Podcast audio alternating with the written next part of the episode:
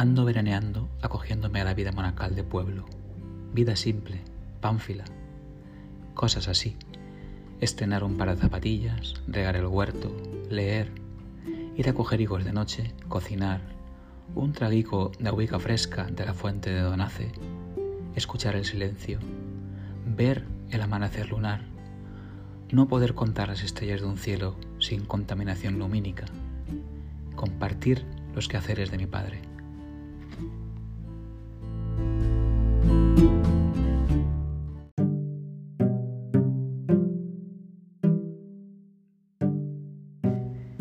Titulares de la semana 32, 2020. Fotografiar es poner la cabeza, el ojo y el corazón en el mismo punto de mira, decía Henri Cartier-Bresson. Esto también es concentración. Después de una primera semana de agosto con tantas noticias explosivas, Dori, siempre tan perspicaz, nos cuenta en Twitter. Y aún quedan cinco meses para que acabe 2020. Pero ¿qué más va a pasar? Viendo el primer episodio de Light Boys, me quedé con una frase atribuida a Hemingway. Todos estamos rotos, así es como nos entra la luz.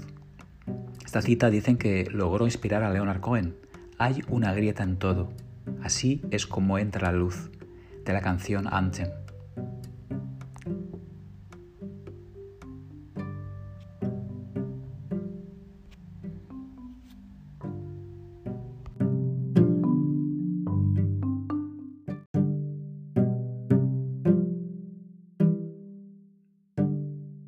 Granuit, Fitur, Stacking, Alkalisk, Trapfree.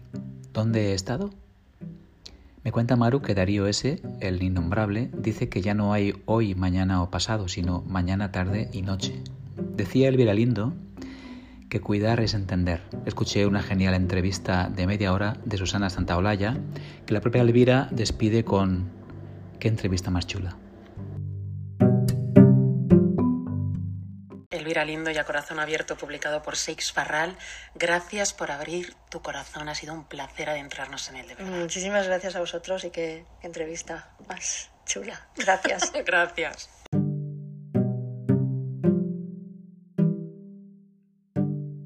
Vicen me leerá la próxima semana desde las Peñas de Europa, junto a Paqui, Carmela, Salva, Pilar y demás gente que pisa talones y sendas de montaña.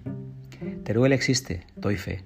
Ah, y estoy alimentando muy bien a mi rebaño de mosquitos.